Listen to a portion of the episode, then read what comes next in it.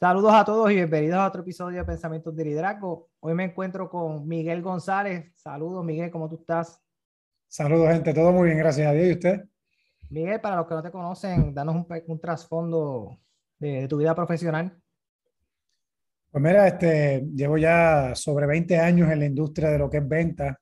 Eh, estuve mucho en la industria, en lo que fue la industria de alimentos, ¿verdad? Que pertenece a lo que como comúnmente se le llama en, en, esta jerga de la industria, como la industria del retail. Eh, más de 20 años comencé en, diferentes empresas multinacionales hasta pues, ¿verdad? Este, y ocupando diferentes posiciones este, hasta que ¿verdad? Pues estamos hoy día haciendo otras cosas relacionadas a ventas y, y, ¿verdad? Y, y, a lo que hemos hecho por los pasados 20 años, pero un poquito diferente eh, de lo que hemos hecho anteriormente. Excelente.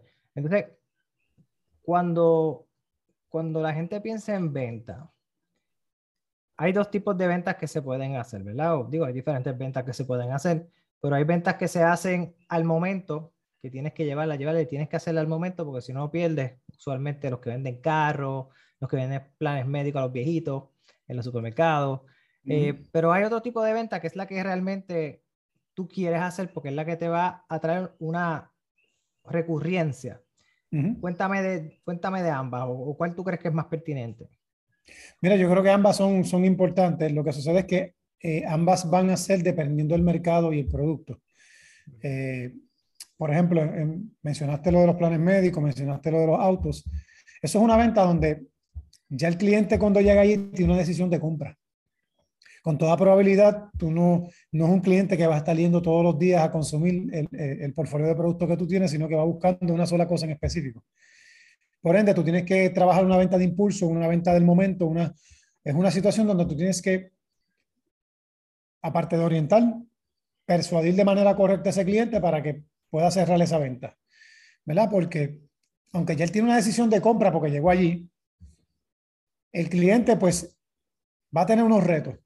Esos retos pueden ser dudas, eh, pueden ser que lo que esté buscando específicamente tú no lo tienes de la manera que él lo busca.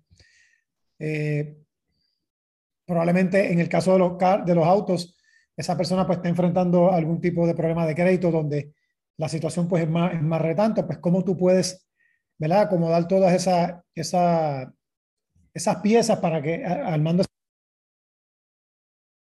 Te quedaste sin audio. Te quedaste sin audio. Mira, a ver, no, te, te sin audio. ¿Y ahora me escucha? Ahora sí, ahora sí. Ok, ¿se escucha bien? Sí, sí, no te preocupes, yo lo voy a editar. Ok. Pues como estaba mencionando, eh, pues la venta de autos, ya el cliente llegó con una decisión de compra, pero finalmente que la compre pues está de parte de ese vendedor que tiene que manejar todos los obstáculos o situaciones que se pueden presentar al momento. Y eso es más una venta podemos decir una venta impulso o una venta del momento, a diferencia de la venta del consumo eh, a través de la relación. Y tú me preguntarás, ¿a qué tú te refieres con eso? Sencillo, tú tienes un portfolio de productos donde la persona puede hacer, puede hacer una recompra o puede visitar tu establecimiento o te puede contactar en varias ocasiones. ¿Por qué? Porque tú posees un portfolio de productos de los cuales él consume algunos de ellos con frecuencia. ¿Qué sucede? Ahí, ahí, ahí viene entonces lo que es la relación, el negocio de relación. ¿Qué, ¿Qué tipo de relación tú entablas con ese cliente o con ese potencial de cliente? Donde tienes que dedicarle tiempo, escucharlo, sobre todo es bien importante. En ambas ventas, en ambas formas de venta se tiene que escuchar, pero acá tienes que ser más paciente. Eh, no puedes tener la expectativa de cerrar una venta al momento, porque tú lo que quieres es darle la mejor impresión a ese cliente para que él diga, mira, aquí hubo un buen servicio, aquí me atendieron bien, aquí me hablaron claro de lo que estoy buscando, y entonces aquí es donde yo quiero realmente gastar mi dinero. Sobre esa relación hay que fomentarla desde el principio de una manera para corto y largo plazo. También funciona, yo he trabajado mucho, especialmente en el caso mío, que a veces tiendo a dar los tours en el colegio a, las personas que les interesaría poner sus hijos en Radiance. Y a mí me gusta siempre comenzar con, además de darle la bienvenida, ¿verdad? Preguntándole qué es lo que buscan de una escuela. Y eh, dependiendo del tipo de respuesta que la persona me dé, ahí es donde yo voy a dirigir mi orientación. No voy a empezar como, al principio empezaba como el papagayo, pero después dije, espérate, déjame preguntar qué realmente es lo que ellos quieren y es lo que ellos buscan. Y de ahí, pues entonces voy más directo y lo que busco es conectar con la persona, no comunicarme, porque todos nos comunicamos, por muy pocas personas conectamos. Eh, entonces, ¿cómo tú determinas si tú conectaste con una persona o no? Eso lo verás, como tú dices, en el retorno. Eso tú lo, cuando tú conectas con una persona, ambas personas se sienten que hubo algo bueno en esa participación, en esa conexión. Por ejemplo, terminé de hablar con la persona, la persona se fue y se va con un sentimiento cool. Se va como que, qué chévere, me hizo sentir bien.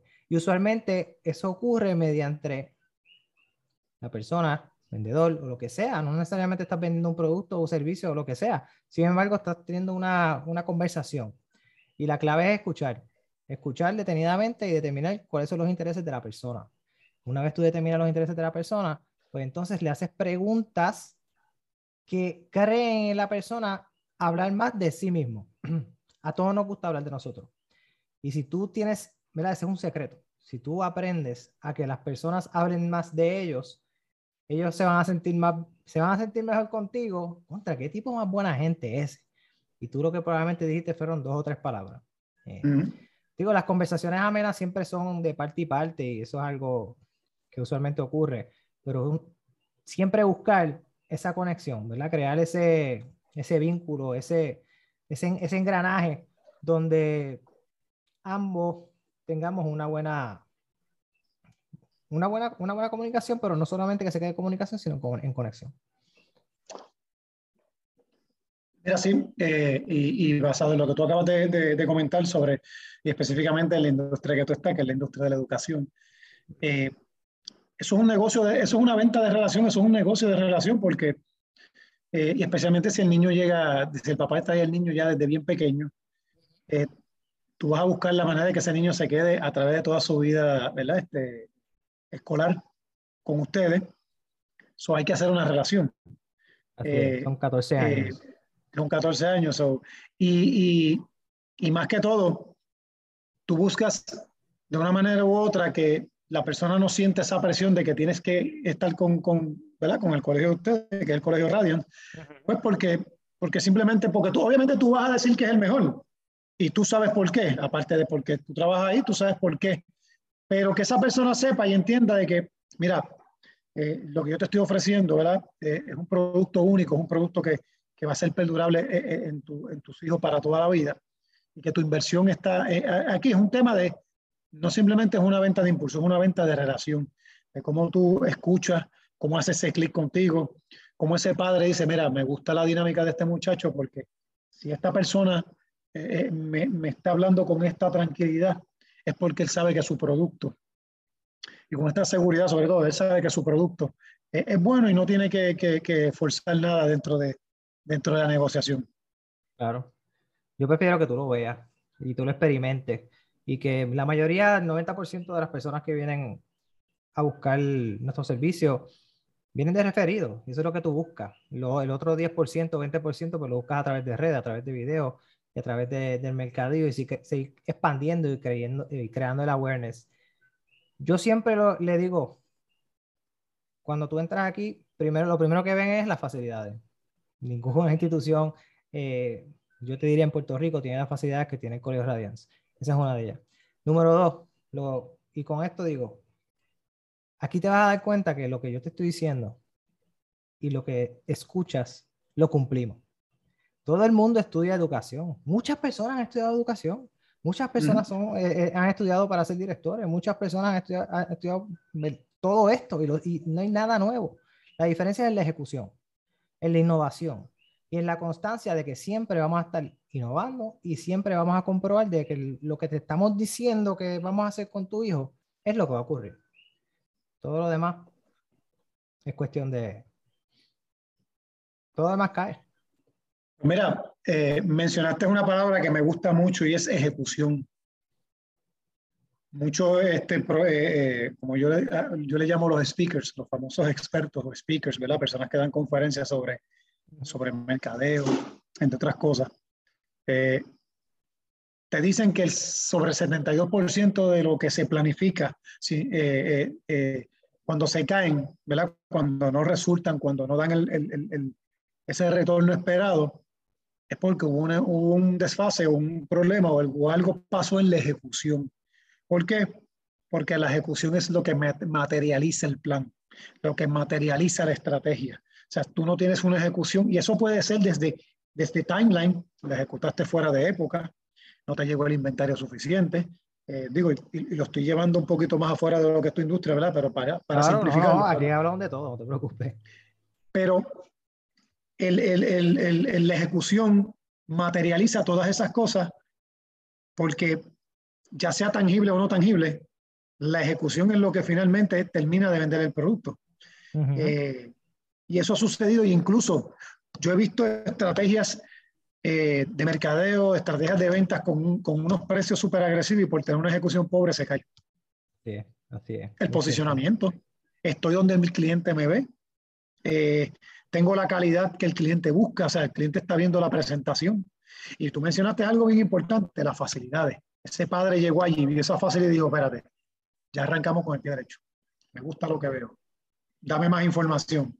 Versus que si las facilidades no hubiesen estado eh, de la manera más correcta, ¿verdad? O apropiada, pues ya es como que, ok, vamos a darle esto rápido que me quiero ir.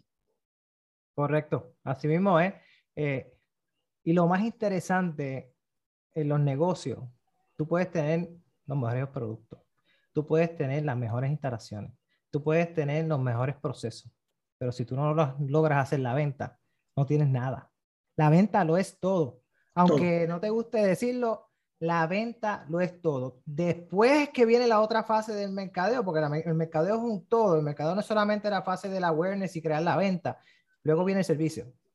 Si tú tienes una venta, pero después no tienes un buen servicio, como tú dijiste, se echó el producto, no vas para ningún lado porque entonces empiezan a hablar mal de ti. Por cada persona que no tiene un buen servicio, se lo dicen un mínimo a 10 hasta 100 personas. Así que imagínate. Y entonces, ¿cómo tú puedes remediar eso? Pues tienes que buscar alguna manera en que se quejen. Tú tienes que crear alguna vía para que se quejen de alguna manera, porque de esa manera, cuando se quejan, tú puedes tomar acción. Ya sea lo que la tomes bien o la tomes mal, eso es up to you, pero por lo menos puedes trabajar con eso. Mira, en esa línea que tú mencionas, tengo un amigo que dice que lo que no se mide no se mejora. Eh, y eso es una manera de medirlo. Eh, el, tú, eh, el, tú, tener el feedback del, del, del, consumidor, del cliente, de ese socio negocio, o sea el caso, en verdad que sea, el tú no tener e-, ese feedback, pues, como decimos ahí, tú estás tirando puños al aire. Porque tú no estás teniendo esa retro, eh, retroalimentación para poder decir, mira, sí, ejecute bien, pero tengo que mejorar en esta área. Eh, claro, seamos honestos, en los negocios tú no le vas a ganar a todo el mundo, tu producto no es para todo el mundo. Claro, claro. Y eso es algo que, que se vive mucho la cultura árabe. La gente habla de los árabes porque pues siempre el, el árabe le gusta, la persona que, ¿verdad? que que viene de la cultura árabe, que es comerciante, le gusta negociar mucho. Ellos todo negociar los términos y condiciones en todo momento. Pero ellos tienen algo en particular. Ellos están claros que no todo producto está para todo el mundo y buscan el público para cada producto. Y por eso es que son, son exitosos, tú sabes. Eh, eh, eh, y, pero lo que no se mide, o sea, no se va a poder mejorar. Así que es bien importante tú tener esa alimentación para poder entonces decir, que mira, enfilo los cañones aquí, ajusto acá, esto me resultó, esto no. Eh, la venta nunca va a ser perfecta, eh, el proceso tampoco. Eh, recuerda que lo, lo, están ejecutando personas imperfectas, pero claro. si tú puedes decir, mira, esta estrategia fue excelente. ¿Por qué? Porque primero la planifiqué con tanto tiempo. Segundo, la, la logré explicar a los que van a ejecutar esa venta en, completa y en el tiempo correcto y fuimos al punto de venta y ejecutamos en el momento correcto, porque eso es todo la venta, es en el momento correcto. Sí, crear el ambiente para que la persona se vea, eh, esta facilidad para que la persona haga la venta, haga la compra. Y ahí se, va, ahí se basa todo. También hay algo bien importante que hablaste un poquito, que tiene que ver con la ejecución y tiene que ver como tú crear en tu personal, porque usualmente cuando estamos creando empresas, pues tenemos que tener personas que nos ayuden a crecer. y a crecer el negocio. Nadie se, nadie se hace solo. el que dice que se hizo millonario solo o lo que sea, miente. O sea, todo el mundo necesita un equipo de trabajo comprometido en una misma meta, que eso es lo que hace un líder. Un líder lo que hace es influenciar a las personas a que se logren metas y objetivos trazados y que ellos mismos se sientan que están in, o sea que sí, sí, eso es lo que yo quiero hacer. No lo voy a hacer porque es que me lo están obligando a hacer, sino es que yo me siento que realmente esto es parte de mí también, este negocio también es mío. Y cuando tú logras ese tipo de compromiso y las personas tienen también el, las destrezas para poder lograrlo, porque tú puedes tener personas comprometidas contigo, pero si no saben hacer el trabajo, no vas, no vas para ningún lado también. Mira, fíjate, en eso tú tienes, ¿verdad? Me, tienes mucha razón. No obstante, sí te puedo decir, estoy, fíjate, y qué pena que no logré conseguir el nombre de la persona. Hay un otro, ¿verdad? De estas personas que dan eh, conferencias sobre, sobre liderazgo. Él tiene un quote que me gustó mucho que dice, you don't hire, y lo voy a decir en inglés, obviamente por lo, lo traducimos. Claro, claro. Dice, you don't hire, you don't hire people for abilities, you hire them for, you're hiring for skills, you're hiring for attitude. Uh skills can be taught. Tú no contratas a la gente por, por, por, por, tú no contratas a la gente por, por, por, sus habilidades, por su talento, tú las contratas por su actitud. Definitivo. Este, porque también está la, está la, otra parte donde si la persona no tiene la actitud correcta para aprender o para dejarse guiar, porque cuántas veces nos topamos con gente talentosa que tú dices, esta persona puede, puede, puede ser el, el, el, el, que lleve las riendas de esto, pero como no se deja guiar, no, no toma la dirección correcta, no, no, no, no, ¿verdad? No, piensa que su criterio es el que está correcto y, el, y no, y el de los demás no.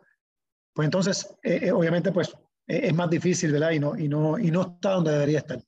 So, yo creo mucho también en la actitud, la actitud de las personas ayuda mucho, claro, si la persona no está en la, eh, que eso es parte de la actitud también, no está en la de, la de aprender y de asimilar y de, y de, demostrar interés, pues ya la cosa cambia. Definitivo. Y eso, eso también tiene que ver con el líder, ¿verdad? Ahí está la historia de quién, quién es un, el, el buen líder o el buen jefe y el mal jefe. ¿Cuáles son sus diferencias? Primero, un buen líder o un buen jefe es una persona que es totalmente segura de sí mismo.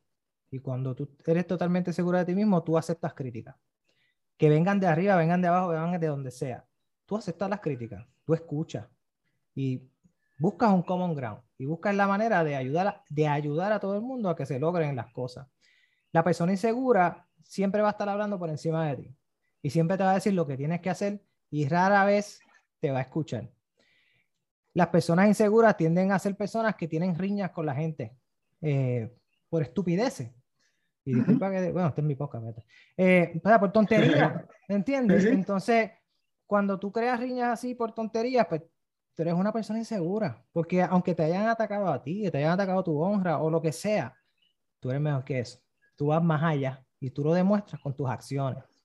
Tú puedes ser una persona que habla bien bonito, dice las cosas y das unos speech que el que no te conoce dice, este tipo es el titán de la llanura. Pero cuando viene la acción, cuando viene la ejecución, como tú dijiste anteriormente, no ejecutan. Entonces la gente se dan cuenta de que tú no eres la persona que tú dijiste que, que ibas a ser. Y ahí es donde entra la confianza. La confianza es algo que se va creando con el tiempo. ¿Y cómo se gana la confianza? Pues con, pequeñas, con, con pequeños triunfos. ¿verdad? El líder va logrando pequeños triunfos, las personas pues van, van viendo que son una persona que, que puede lograr que las cosas se hagan. Segundo, la persona se preocupa por mí. ¿Qué, ¿Qué, necesito? Y no solamente pregunto qué necesito, sino que cuando le digo lo que necesito, se lo consigo, si es algo razonable, ¿verdad? Y, y así sucesivamente. El, el, el, el, jefe, lo que siempre va, el jefe malo, lo que siempre va a estar preocupado por él, que él va a salir bien todo el tiempo. El otro tipo de jefe, si ocurre algo, algo malo, ¿verdad? O, ocurre un error, él asume la responsabilidad. Porque ese es el rol del líder. El líder es responsable de todo el mundo. Y todo lo que ocurra, bueno o malo, si es malo, es mi culpa. Si es bueno, se celebra ante todo. ese, ese, es el, el, el, concepto de lo que es el liderazgo hoy en día. Antes había mucho líder autocrático autocrático, casi dictatorial. Esto es lo que vamos a hacer, hacemos esta, tan, tan, tan, tan. Eso, eso lo hace mucho el, eh, los baby boomers, están bien arraigado a ese tipo de, de estilo de liderazgo. Luego han surgido otros otro estilo, ¿verdad? De lo que es transformacional, lo que es carismático, lo que es el, el, sirviente. Y uno, lo interesante del líder es que uno puede cambiar de estilo dependiendo de la situación. Hay momentos dados donde tú tienes que ser autocrático. Mira, esto es lo que tenemos que hacer porque lo tenemos que hacer y punto, porque es para esto es que tenemos que hacerlo, si no, no vamos a sobrevivir, punto. Cuando es cuestión de supervivencia, hay que ser autocrático.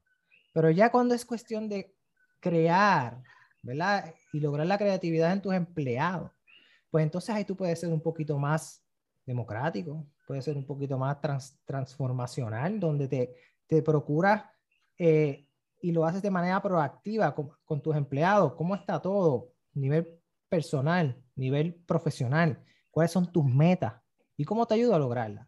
Pues eso es ese tipo de, de, de líder transformacional que crea compromiso en la organización. Y la gente, tú no buscas admiración, tú lo que buscas es inspirar a los demás porque te preocupan cada uno de ellos y, ¿verdad? y ellos se dan cuenta de que realmente le preocupa. Mira, eh, una de las cosas que el liderato, ¿verdad? Eh, eh, mencionaste a los baby boomers. Claro, estamos hablando de generaciones. claro. El, el, increíblemente, el liderato es como el consumo, es generacional, va cambiando. Y cuando hablamos de consumo, hablamos en general todo. La forma en que compramos, la forma en que hacemos el search, hacemos nuestra. Aunque pueden estar sentados en unas bases en específicas, siempre van a ser diferentes porque somos generacionales. ¿Qué sucede? Pero hay algo dos cosas que son bien importantes en el liderato. Una de ellas es el ejemplo. No hay mejor enseñanza que el ejemplo. Y eso probablemente tú lo has vivido con, tu, con tus chicos, con tus nenes, donde eh, muchas veces pues, eh, tú ves que ellos están haciendo una serie de cosas porque ya te vieron a ti haciéndolo, ves que lo estás haciendo bien. Eh, o sea, el ejemplo es la mejor manera de tú enseñar. un líder tiene que, por eso es que el líder tiene que aprender, tiene la responsabilidad de aprender un poco más rápido que los empleados, porque el, el líder tiene que, que, que, dar el ejemplo para cuando le, pueda, le vaya a exigir al empleado, primero sepa cómo exigirle, ¿verdad? Porque hay veces que jefes que no son líderes, lamentablemente te piden unas cosas en un tiempo que cuando miramos y hacemos el análisis, eso no es real. Irreal. Entonces, como es, este, como es autocrático, di, di, dictatorio, ajá, ajá. Eh, si tú le dices, pues mira, si tú, si tú lo cuestionas a que en cuánto tiempo él lo puede hacer, pues probablemente se moleste. Ah, so, por eso es bien importante, por eso es bien importante que el líder aprenda a un paso un poco más rápido que los empleados, hacer las cosas. ¿Por qué? Porque va con eso él va a tener la autoridad de decir, mira, no, sabes que ese trabajo yo lo he hecho y ese trabajo se puede hacer en dos horas. Uh -huh. No te, no te debe coger más de dos horas. Este, así que esa, eh, el ejemplo es una cosa bien, bien importante. Eh, y lo otro, el, el, líder tiene que estudiar el entorno y, y manejar mucho su manera de reaccionar ante la situación. Y esto estamos hablando buenas o malas. ¿Por qué? Porque esa reacción va a tener una influencia en los demás. Para volver a lo que primero estábamos hablando al principio del podcast, la ejecución. O sea, el líder tiene que, ¿verdad? Y esto no estoy hablando de que sea explosivo ni nada por el estilo, sino que el líder debe de, tener una reacción ante, ante diferentes situaciones donde él pueda analizar y decir, espérate, esto se debe trabajar de esta manera y, por ahí guiar a sus empleados. Claro, también el, esos son momentos donde el líder puede aprovechar también y darle un poquito más de, ownership al empleado y decirle, mira, al fin y al cabo aquí se miden las cosas por resultado, no por buenas intenciones. ¿Cómo tú lo harías? ¿Cómo tú llevarías eso? Probablemente te sorprendería mucho de cómo el empleado lo hizo y hasta lo hace de una manera diferente a lo que tú quizás estabas eh, esperando que se hiciera y, y, el resultado es hasta mejor. Uh -huh, uh -huh. Eso es muy cierto, eso es muy cierto. Eh, me gustó de lo que dijiste de extreme ownership. Eso es algo de que cada uno de nosotros debemos no buscar excusa de por qué no se lograron las cosas, sino decir, ok, ¿qué fue lo que ocurrió objetivamente? ¿Y qué es lo que vamos a hacer de ahora en adelante para mejorarlo? No tengo que, digo, si tú hiciste mal, pues obviamente se te da el feedback y se trabaja. Pero no ir ahí, tan, tan, estés mal, si estés mal, entonces así, tan, tan, tan, tan, pues ¿qué vas a hacer? Vas a demoralizar a la persona. Digo, uh -huh. si es una persona que es incompetente, pues mi modo, mejor sal de ella. y conseguirte a alguien que, que, realmente encaje a la cultura, porque cada, cada organización tiene su propia cultura. Y eso, eso es sumamente eh, único de cada, de cada lugar y área de trabajo. Si te cayó una buena cultura, amén, quédate ahí y tienes, oportunidad de crecer y realmente quieres crecer, porque hay dos cosas. Todos queremos crecer. Todos queremos mejor salario. Todos queremos mejor vida. Pero cuando llegamos a nuestras casas, vendemos el televisor y nos quedamos ahí espetados. No estamos inventando algo, no estamos leyendo, no estamos escuchando. Ah, es que a mí no me gusta leer. Ahora hay un fracatán de libros que los puedes escuchar. ¿Entiendes? ¿Entiendes lo que te digo? Eh, se me hace difícil levantarme. Son cosas simples pero difíciles. Yo me voy a levantar una hora antes. Si yo me tengo que llegar a las 7 del trabajo, estoy allá a las 6 y media. Porque yo soy el líder. Yo tengo que demostrar que yo soy la persona que es responsable.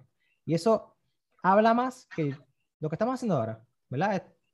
Es, es sumamente importante ese tipo de, de, cosas. Otra cosa que me gustaría mencionarte y que dijiste es la inteligencia emocional, ¿verdad? El manejo de las emociones. Y eso nosotros lo trabajamos mucho también con nuestros estudiantes. Eh, esa es la clave del éxito. Eh, se hizo un análisis eh, Daniel Goldman tiene un libro de eso, se llama Emotional Intelligence. Ellos hacen un análisis de, de 20 años de las personas eh, y, y, verifican su IQ. Y muchas personas con un IQ bien alto, que eran los prometedores y los que salían súper bien en las clases, y personas que eran, mano, promedio, hasta bajo promedio, y un IQ bajito, regular, al cabo de 20 años, esas personas eran mucho más exitosas que las personas que tenían IQ alto. Pero tú dirás, ¿pero qué pasó ahí? Claro, son personas que en momentos difíciles saben mirar lo positivo, conocen en su área, cuando están, conocen a sus empleados y se dan cuenta que hay un cambio eh, emocionales y van a donde él, mira, todo está bien, ¿qué está pasando? Inclusive cuando hay momentos de tensión, momentos difíciles, pues, aprenden, aprenden a identificar eh, cuál es la emoción que están sintiendo en ese momento, que puede ser eh, ira. Y dice, espérate, identifico ira en mí. Déjame caminar, déjame irme para otro lado, déjame bajar, déjame decirle a Mikey, cógelo tú, trabaja tú con él y después yo, yo creo con eso, lo que sea, pero no puedo dejar que mis emociones guíen, eh, me lleven a lo peor de mí. Estamos claros que el 90% de las decisiones que tomamos en la vida y todos los días están basadas en emociones. Tú nunca vas a ganar un argumento con lógica. Tú, tú ganas un argumento y una negociación eh, tirando la emoción de la persona. O sea que así de importantes son las emociones y el, y el, crear ese grid, en, español nunca he encontrado la palabra, ese grid de, de que son personas que constantemente están en ese dolor, ¿verdad? De hacer algo que no necesariamente les guste tanto, como es estudiar por las noches, como es leer su libro por las noches, como es buscarse otro trabajito y hacer otras cosas que lo eleven a otro lugar, que son cosas básicas, sencillas de hacer, pero toman tiempo y son chaboncitas y a nadie, pues, a pocas personas pues están dispuestas a hacerlo. Y esa es la diferencia entre lo que es una persona exitosa y luego una persona que se queda estanca toda la vida. No, oye, eh, la persona que, y, ¿verdad? Y, que, que, quiere tener el éxito probablemente termine haciendo cosas, no quiero decir en contra de su voluntad, no es lo que quiero decir, pero sí tiene que terminar haciendo cosas que probablemente le resultaban difíciles y incluso acatar una disciplina que probablemente no, no, no, no, ¿verdad? Y tú mencionaste lo de em, llegar una hora más eh, antes las personas exitosas tuvieron que empezar a cambiar ciertos hábitos claro. por otros para poder ver el fruto de su, de su trabajo y, y, en eso pues leer libros como mencionaste, eh, buscar un estilo de vida saludable, eh, menos horas en Netflix y más tiempo pues buscando información sobre lo que, lo que tú estás haciendo. O sea, el camino al éxito está, está, está, está lleno de, o sea, es, un, es, un, es un mar de cambios que uno tiene que dar. Uh -huh que, van, que, que te van a dirigir a, a, a, lo que es la disciplina. O sea, y cuando tú te, y, y, y, te voy a poner un ejemplo de algo que es disciplina. Un ejemplo, tú estás acostumbrado a levantarte todos los días por la mañana a hacer ejercicio y hoy tú no quieres, pero tú te estás preparando para un maratón. ¿Sabes qué? En la, la diferencia está del éxito es que cuando no quisiste, te levantaste como quieras. Así mismo. Normalmente hiciste lo que pudiste. Ese día a lo mejor corrías, tú estabas acostumbrado a correr seis millas, corriste tres, porque para eso fue lo que el cuerpo dio. Dijiste al cuerpo, no, no te quedas en la cama. Ahí está la diferencia del éxito.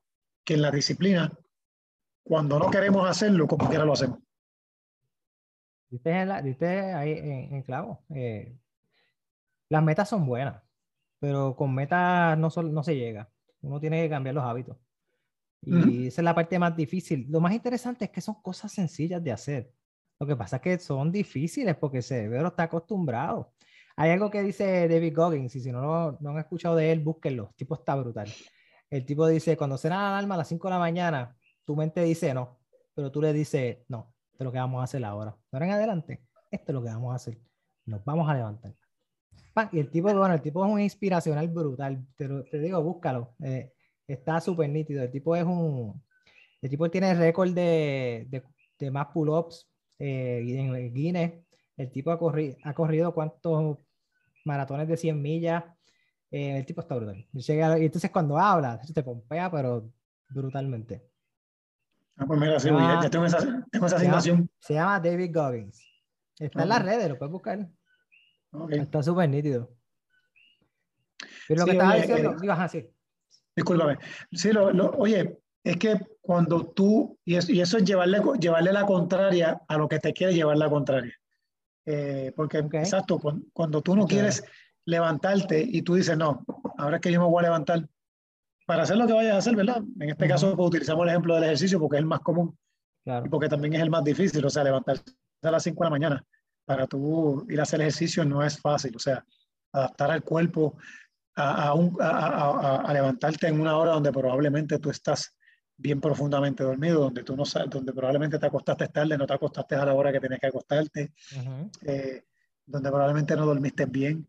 O sea, todas esas cosas, pues cuando tú lo haces, pues tu, tu nivel de disciplina crece gigantescamente y eso va a hacer que poco a poco, a corto o largo plazo, pues tú tengas éxito en lo que vayas a hacer.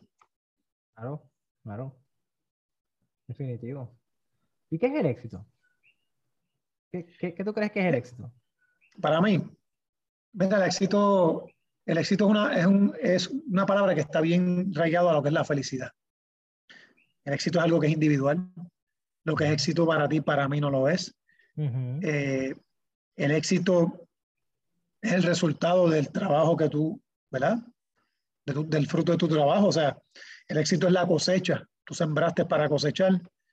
Eh, tú no eres más exitoso que yo porque tienes más dinero, digo, es un ejemplo, ¿verdad?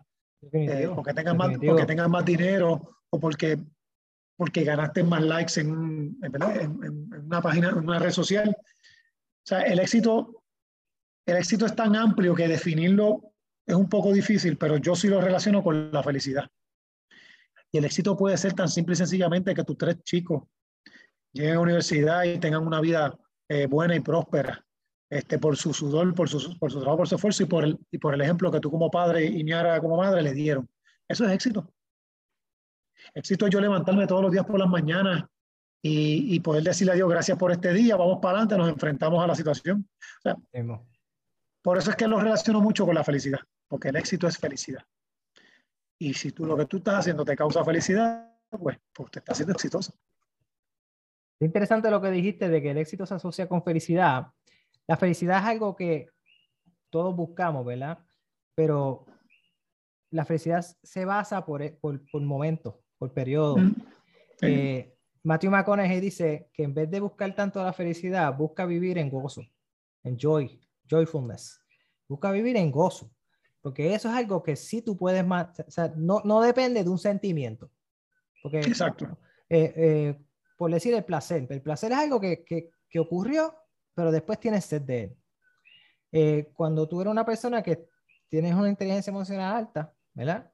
Y puedes mantener ese positivismo, que cuando, cuando tú, tú conoces a las personas positivas, cuando tú las ves, siempre son personas joviales, siempre son personas que, que buscan lo mejor de ti, que cuando te contestan te dicen, ¿cómo tú estás? ¿Estás, bien? ¿Cómo, ¿Y cómo está tu familia? ¿Cómo está? no, no sé tanto el tiempo eh, manejando su ego, como que no, no, aquí, quédate por allá, eh, a mí eh, no me interesa, y son personas negativas, ¿verdad?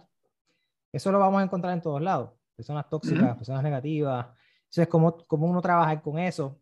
Eh, yo digo mucho en, las organizaciones que las personas que nos caen en la cultura es como el sistema inmunológico. Eventualmente el sistema inmunológico los bota. Y, y, así es. Y si tú como líder tienes un, una persona tóxica trabajando para ti, trabajando para ti, ¿verdad? Porque hay otras, ¿verdad? Otras vertientes donde pues no es inherente a tu trabajo, pero trabajando para ti, si tú tienes una persona que es tóxica, que no hace las cosas como debe ser, y tú no lo atiendes, y lo sacas o haces lo que tienes que hacer, entonces tú fallas como líder. Porque los demás que están alrededor tuyo van a ver que esa persona se sale con la suya. ¿Y qué pasa? Desmoraliza a las personas y se pierde el compromiso. Eh, y, se pierde, se pierde respeto, control, eh, ¿verdad? haces, creas un, ambiente inestable donde, entonces, donde los demás van a querer hacer lo que quieran también. Eh, empiezan los cuestionamientos, ¿por qué él sí, yo no? Y esto es como la manzana podrida. A lo mejor la que está bien arriba en el árbol, ¿verdad? Pues, ¿verdad? Por lógica, está más lejos de la que está más abajo, pero la larga va a terminar afectando. ¿Por qué? Porque esa manzana podrida va a terminar dañando lo demás. En algún lado lo va a afectar. Por ende, tienes que cortarlo. Eh, claro, se lleva un proceso, se lleva, ¿verdad? Porque no sabemos si es que la persona también, ¿verdad? Pues necesita ayuda emocional eh, o no tiene las herramientas, ¿verdad? Este, pero sí, se lleva por un proceso y, y, pero si una persona tóxica, sí tú tienes que buscar la manera de que si no, no, no, no quiere ir por el proceso, pues tienes que lamentablemente pues prescindir del buque como tú dices, va con tarde o temprano a la marcha va a, va, a, dañar el ambiente que tanto trabajo ha costado construir, que, que, que, los otros compañeros pues están dando la milla extra y al ver esto pues dicen, pues mira, yo me tiro para atrás porque no puedo eh, eh, trabajar esta situación. La realidad que es bien drenante. Tener una persona tóxica te drena, pero, pero en todo el sentido de la palabra porque llega un punto en que tú dices, ya no sé qué más hacer para poder agradarlo. Y claro, como líder tú no tienes que agradar a todo el mundo, pero uno siempre juega el juego político porque uno quiere, uno quiere sacar la mejor historia posible dentro de las cosas que no, no son lo más positivas que suceden. Pero llega un momento que tú dices, mira, sabes que aquí no hay remedio, nos vamos a estancar, esto no se va a mover si yo no, si no tomamos decisión de sacar esto de aquí. Este, y tienes que tomar decisiones. Definitivo. Hay algo que a mí me da mucha, mucha gracia y tristeza a la vez. Es cuando tú estás en lugares eh, privados o públicos o lo que sea. Y yo soy, yo soy bien orientado a servir a las personas. Y si yo estoy almorzando, en mi caso, yo no me cojo la hora de almuerzo. Yo como, termino de comer y sigo trabajando. Y si, mira, este, Castro, hay alguien esperándote o alguien que necesita tal cosa, yo dejo lo que estoy haciendo. Yo digo, ah, estoy almorzando deja que espere. No, yo todo lo que estoy haciendo y voy a atender a la persona. ¿Por qué? Porque esa persona necesita de mi servicio, esa persona está buscando algo en ese momento y yo se lo tengo que, yo se lo tengo que, que llenar. Y si yo hago, no, y si le dicen, no, es que está almorzando, tienes que esperar. Tú sabes, o, o personas que, que son asalariados y yo les entiendo, ¿verdad? Mira, es que yo otra persona, a ver si puede hacer tal cosa esta es mi hora de almuerzo. Ah, está bien el problema, yo lo hago. Eh, voy, lo hago y lo resuelvo. Pero, o ese sentido de servir, aunque tú no seas el dueño, tú debes sentirte esa responsabilidad de servir a los demás. O tú como líder tienes que crear otros líderes. Ese es tu mayor, eh, además de que tienes que fomentar el cambio, pero tu mayor hazaña es crear que las personas sientan esa, esa necesidad y esa pasión por servir a los demás. Y obviamente eso crea de cómo tú le sirves a ellos, cómo tú los haces sentir. Si ellos se sienten bien, como tú dijiste de Richard Branson eh, eh, cuando hablamos ayer, el, el, el, customer service el, más, no empieza por el customer. Tu primer customer, y customer en español es cliente, tu primer cliente son tus empleados. Son, son las personas que están alrededor tuya. Esos son tus primeros clientes. Porque si ellos están molestos, créeme, no te van a servir bien a, tu, a tus empleados. Entonces, sigue, sigue, porque si no sigo hablando. Y, no, no, tranquilo, sigue, Dios. Sí, me, me, encanta lo que estás diciendo, Dios. Este, hay, hay otra cosa que, que, tiene que ver ¿verdad? Con, con, con el servicio y con, con los empleados. Y es bien interesante. Tú atraes en tu equipo de trabajo muchas veces a personas que son parecidas a ti. Ponte a pensar. Sí. Este, este, este, fíjate. No es que sean iguales a ti, porque tú no estás buscando copias tuyas y cada uno es único y cada uno tiene sus destrezas, tiene sus fortalezas y tú como líder tienes que buscar cómo, ¿verdad? cómo explotarla y, y, y dejarles a ellos saber de que estas son tus fortalezas y aquí es donde tú vas a ser excelente, aquí tú vas a llegar a la excelencia, no con tus, ¿verdad? No con tus debilidades, las puedes trabajar, pero si tú quieres, if you want to excel, ¿verdad? Si tú quieres ser excelente, tú tienes que trabajar con tu, con, tu fortaleza porque en eso es que tú eres bueno, eso es lo que a ti te gusta y lo que te apasiona. Tú como líder tienes que descubrirle eso a la gente. Tú le ponen esto, haz esto, pan, lo otro. Y así. Hay un, hay un refrán o un quote, ¿verdad? Que dice que el que se va por precio, regresa por precio. El que se va por servicio no regresa por precio no regresa por ningún precio. el tema de servicio es un tema bien importante eh, porque el servicio es lo que hace. El servicio es la diferencia. Y volvemos a la ejecución. ¿Por qué? Tú puedes tener el mejor producto, pero si tu servicio es malo, no vendes la experiencia. Y recuérdate que nosotros, y más en la industria donde yo estoy ahora mismo, y, y, y, y en la tuya también, vendemos experiencia. Vendemos una seguridad de que estoy dando lo mejor. El, y lo mejor, es lo mejor se mide en valor, eh, eh, eh, en, en, cuánto tiempo yo te puedo resolver, en cómo te resolví, en que, en que te di la seguridad de que, mira, no, tranquilo, esto se va a resolver. todos esos elementos y muchos otros más hacen que el servicio se eleve, del, eleve de nivel. Y el servicio es la clave es una pena que muchas empresas no le den más énfasis al servicio al cliente, el customer service. El tema de servicio, deben de haber más adiestramiento, debe de haber más talleres, porque el servicio puede ser hasta simple y llanamente cuando ese cliente llegue, tengo una botellita de agua que a lo mejor te costó 15, 15 chavos si lo compras por caja. Ese pequeño detalle puede lograr mucha diferencia. Eh, eh, eh, eso es algo que muchos, muchos negocios en, en la pandemia, cuando, estaban, cuando estaba el lockdown, lo utilizaron mucho de estrategia cuando los clientes estaban afuera esperando, haciendo fila, porque no había otra manera. Claro. Mira, te, doy una botellita de agua, te doy esto. La gente ve el gesto y a través de ese gesto ve la empatía de que, mira, bueno, estoy siendo empático porque donde tú estás ahora mismo no, no, no está fácil. So, y qué pena que muchas empresas no enfaticen el customer service. El customer service crea relación, crea, incrementa tu cartera de clientes, pero de una manera porque entonces viene el word of mouth. Que si, mira, ve donde fulano, porque fulano te va a tratar bien. Ve donde fulano, ve donde fulano. Cuando tú logras eso, eh, eh, eh, tú estás haciendo muy bien tu trabajo y, y, tú estás excediendo las expectativas. y todos buscamos eso. Todos buscamos mínimo que nos cumplan. Cuando nos exceden, Ah, no, yo quiero de fulano. Tranquilo, yo espero por fulano. Es como el tema del barbero. Yo utilizo mucho el barbero. Si alguien, si alguien es un ejemplo vivo de lo que es un buen customer service, es el barbero. Porque si se mueve de lugar a lugar y como quiera la gente va, van detrás de él, pues entonces algo él tiene que, que, que la gente lo va a seguir.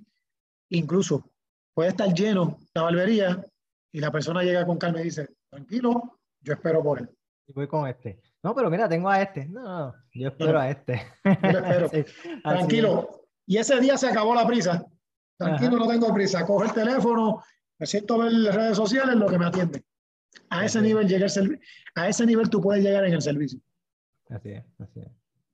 Así es. Hay algo que, que dijiste eh, de lo de los servicios a las personas cuando estaban afuera. Eh, hay algo bien importante cuando nosotros vimos un negocio, está el concepto de lo que es el negocio, gobierno y sociedad, ¿verdad? Y es la comunidad que nosotros servimos, el negocio que es lo que queremos crear, ya sea servicio, ya sea producto, o sea ambos, y la parte de las leyes, ¿verdad? Esas son fuerzas externas que influyen en tu negocio. O sea, tú tienes diferentes determinantes. Tú no puedes hacer todo lo que tú quieres porque hay patentes, hay leyes que te limitan a hacer esto. Eh, leyes laborales, que en Puerto Rico, ¿verdad? Son, ah, ¿verdad? Este, son un poquito injustas para, para, el, para el emprendedor eh, o para el negociante. No, no las considero justas, pero claro, lo estoy diciendo yo porque yo soy negociante eh, o, soy eh, gerente. El que es empleado, pues dirá lo contrario. Estamos claros con eso.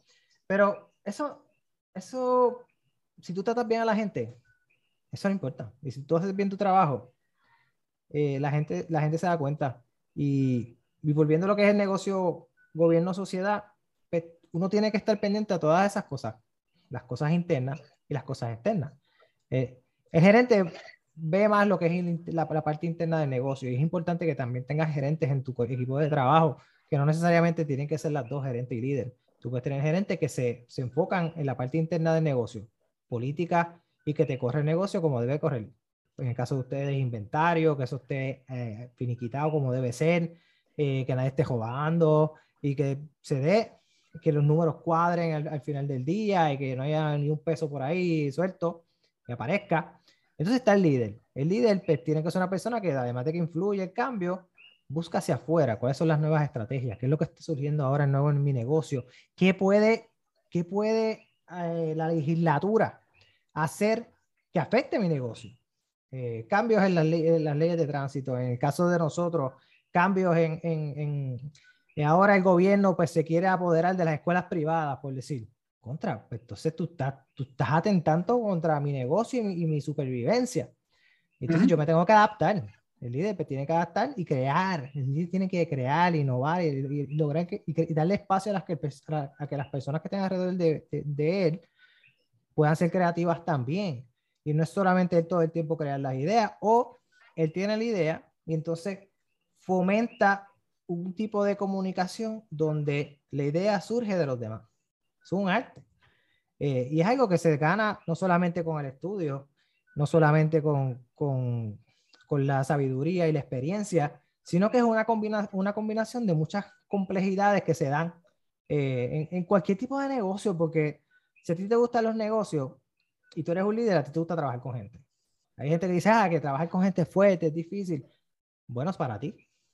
Porque no te gusta. A mí me gusta. Me gusta trabajar con gente, me gusta ayudar a las personas que, que logren su potencial y, y, sigan creciendo. O sea, todo va a depender. Y, y, con esto termino, ¿verdad? Lo que estaba diciendo. Un lector no necesariamente es un líder, pero todo líder es un lector. Eso lo digo eso, eso, es, muy cierto. eso es muy cierto. Eh, mira, este, hablaste obviamente de lo que, de, de, de, de sobre leyes laborables, ¿verdad? De, cuáles eh, pueden ir a favor o en contra, dependiendo en qué lado de la moneda, en qué cara de la moneda tú te, te ubiques, ¿verdad? Sí, eh, podemos decir que hay ciertas leyes que pues, probablemente puedan ser, no digamos injustas, pero quizás porque se, se hicieron con un propósito. Lo que pasa es que la interpretación y, y, y la evolución de, de, de, las personas y de, la, de las sociedades, pues probablemente hacen que esa ley sea ahora no sea la más agradable o la más o pueda ser injusta, ¿verdad? Pero yo pienso que también las leyes se establecen para quizás reducir o evitar el precedente. ¿Por qué? Porque el precedente entonces más adelante va a crear una cadena que lo que va a traerle, pues, ¿verdad? Eh, eh, el problema. Y, pero si tú eres un, un patrono que ejecutas bien la ley y tú eres un empleado que cumples con la ley, yo creo que muchas de estas cosas, pues, ¿verdad? Quedan ahí porque, pues, no, no, no, no hay necesidad. El tema está cuando uno de los dos se quiere salir de, de ¿verdad? De, de, del carril que está llevando. Eh, eh, así que, pues, eh, en esa parte, pues, ¿qué te puedo decir? Yo me pongo mucho en el lugar también del patrono, porque el patrono tiene una visión. Y el patrono, y más si es, el, si es dueño, si es accionista, todos esos detalles, eh, eh, invierte un dinero con, con una expectativa. Claro. Y obviamente, pues, e, el, el, el, ¿verdad? los empleados tienen que alinearse a eso. El error puede estar que quizás tú, no, tú como patrón o como líder o como gerente no estás haciendo que él se alinee de la manera correcta. Obviamente tienes que entender las capacidades de cada uno para poder llevar el mensaje de la manera ¿verdad? Y, y, te voy a poner un ejemplo mío. Yo soy una persona que yo aprendo más rápido con la práctica que con la teoría. Uh -huh. Tú me enseñas a hacerlo y después que yo aprenda a hacerlo, hay veces que ni te pregunto la teoría porque ya entiendo el por qué. Hay personas que son al revés. Eh, ¿verdad? No hablo específicamente de, del Colegio Radiance ni de los demás, ni de, los demás colegios, pero por lo menos en la, en la, época que yo estuve en la escuela elemental específicamente, el sistema educativo está hecho para que tú aprendas la teoría y después practiques. Yo creo que eso es algo que debe de ir cambiando, porque cuando tú aprendes con la práctica, entiendes mejor la teoría y a muchas personas nos pasa eso. Eh, lo mismo pasa en el campo laboral. Tú como líder tienes que identificar a quién tú le puedes decir, mira, este, un ejemplo, y te voy a poner a ti de ejemplo, este, Arturo. Arturo, este, tú haces esto, esto, esto, esto y esto, aquí está el manual, léelo, y a lo mejor tú dices, pues perfecto, ya lo, lo leí, ya estoy casi experto. Pero a lo mejor llega fulano, yo no puedo decirle eso, y decirle, no, fulano, vente por aquí. Cuando esto vaya a pasar, tú vas a apretar este botón. Ah, cuando esto suceda, tú apretas este otro. Ahí es que tú tienes que identificar de qué manera tú vas a adiestrar para que ambos puedan ejecutar bien, porque a la larga, si ambos aprenden de la manera que están capacitados para aprender, van a darte el mismo resultado y va a ser bueno. Sí, inteligencia múltiple. Eh, hay algo interesante y, lo, acabas de decir. Cuando tú le explicas algo a un empleado, le estás enseñando algo y le dice, ¿entendiste? ¿Tienes alguna pregunta? Sí, sí, entendí. Explícamelo. Y ahí es donde vas a saber si realmente lo, si lo entendieron. Si te quedas donde lo entendí y te dices que sí y lo sigues, y después asumiste de que lo entendió, que eso es un error que muchos líderes y muchos gerentes cometemos constantemente. Asumimos que las personas saben lo que tienen que hacer, ¿verdad? Y hay muchas preguntas que uno tiene que estar constantemente haciéndose para que los empleados, ¿verdad? Eh, lo primero que tienes que saber en tu lugar de trabajo es si los empleados conocen lo que tienen que hacer. Tienen las herramientas para poder hacer su trabajo de manera efectiva. Le has dado una retroalimentación positiva sobre lo que tienen que hacer o no, o lo, que están haciendo bien o lo que no están haciendo bien. En los últimos siete días, ¿han, recibido algún tipo de compliment? ¿Verdad? He dicho, mira, he hecho un buen trabajo, me gusta esto que estás haciendo.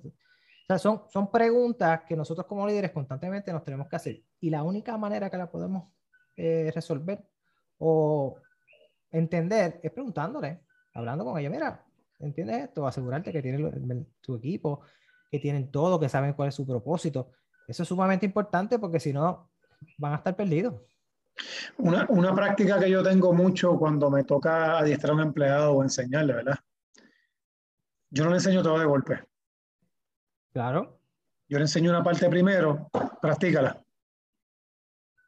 Si tienes una situación fuera de esto, me llama. Dentro de lo que te enseñé no deberías de tener ninguna situación porque te estoy guiando en eso. Pero igual, ¿verdad? Pues al principio no siempre da el coaching. Y eso me ha ayudado porque entonces llevo a la persona por un proceso. Porque ya tú aprendiste esta área, ah, ahora vamos para esta otra. Que a la larga conecta con la primera que te enseñé, pero tú vas a ir entendiendo, ok, ya ahora entiendo por qué esto se hace así, así, así. Yo por lo menos lo hago, yo lo, así. Yo no trato de enseñarle todo a una persona, porque primero la mente, la mente pues, tiene un límite de, de, absorción el momento, ¿verdad? de aprendizaje hacia el momento. Y segundo, eh, porque probablemente la mecánica del trabajo, del negocio, sea una mecánica rápida, de ir un fast pace. Entonces, ¿qué sucede? Si encima de que vamos a un fast pace le vas a meter mucha información o exceso de información, probablemente no termine ni siquiera aprendiendo la básica. So, eh, por darte un ejemplo, la caja registradora, pues yo te puedo enseñar lo básico, cómo cobrar, cómo identificar los productos, cómo buscar aquí. Ya los refunds, las devoluciones o los cambios, pues ya eso es otra área donde probablemente cuando te toque me llama y entonces entramos en la dinámica. Claro. ¿Verdad? Por darte un ejemplo. Sí, sí. A mí me gusta por lo menos hacerlo así. Eh, no estoy diciendo que el que lo haga de otra manera esté mal, pero yo siento, ¿verdad? Que si, si, si te voy enseñando por etapas, aunque tú tengas la capacidad de aprenderlo todo de cantazo, pero si te voy por etapas, lo absorbes mejor y son menos dudas las que vienen en la mancha gusta, me gusta esa idea de, trabajarlo poco a poco. ¿Me entendiste? Ok, enséñame. Perfecto, ahora vamos a lo otro. Y así pues ya saben cómo hacer cada uno de sus tareas, ¿verdad? Tasks, y que lo hagan de manera efectiva. Cuando, cuando ustedes eh, tienen algún tipo de, ya alguna nueva idea, alguna nueva meta, algún nuevo propósito ¿verdad? en su área de trabajo, ¿cómo usualmente ustedes lo trabajan? Eh, ok, mira, para este año, este es nuestro plan estratégico a cinco años, no sé si lo han hecho, o a tres años, o, o es al azar, este, ¿ustedes hacen algún tipo de planificación? ¿Cómo la ejecutan? Mira, mayormente la planificación del negocio pues la tiene Manuel, ¿verdad? Eh, eh, yo digo que él es la mente maestra, yo me encargo más de ejecutar. No obstante, si él me comparte conmigo, entonces pues yo le doy el feedback, mira, eh, y me gusta utilizar, o sea, me gusta en eso, tener una conversación bien, bien amplia con, con él, por una razón simple, para no tirar puños al aire. Claro. A mí me gusta conocer eh, si, la, si, por ejemplo, si esa estrategia que tú estás trayendo a la mesa tiene algún tipo de tendencia, es un nicho o es una tendencia. Porque si es una tendencia, tú tienes que tratarla de una manera. Si es un nicho, tienes que tratarla de otra. Eh, ¿Verdad? Y, y, y, no todo lo que es, no todos los nichos tú los vas a coger en un negocio, no obstante no los vas a rechazar todo, y no todo lo que está trending tú lo vas a tocar, porque probablemente lo que está trending no va a correr con tu filosofía y con tu, con tu, ¿verdad? con tu norte de tu trabajo, de tu negocio. Eso es bien importante. Me gusta analizar mucho qué está haciendo la competencia, cuál es el mercado, o sea, cuál es el precio de venta de ese producto en el mercado. O sea, realmente podemos, podemos encarecerlo un poco más, podemos, el producto aguanta, eh, aguanta 5 o 10 dólares más o, o, o, mira, no, no, no lo toques porque si lo pasas de ahí el producto, o sea, su fuerza de marca, todas esas cosas, y me gusta evaluarlas a la hora de ejecutar una estrategia o un plan, ya sea eh, a corto o a largo plazo. Claro, claro. Eh, obviamente, conocer cuál va a ser en la, en la, nueva, la forma de pensar de las próximas generaciones, porque un negocio que hace, y, y esto, ¿verdad? Lo tengo que decir, esto le pasó a Kmart, ¿verdad? Y esto es un anuncio no pagado, pero esto le pasó a, a Kmart. Kmart, si tú analizas, Kmart se quedó vendiendo productos para una generación anterior, no evolucionó a la próxima generación. Y, y, yo creo que eso fue lo que lo llevó a la debacle, porque tú veías hasta cosas que tú decías, mira, pues es que esto no, no aquí no hay innovación, aquí no hay... Y, y, y, ¿verdad? y sin menospreciar, veía mucha persona mayor comprando lo mismo porque ese era el mercado al cual ellos estaban.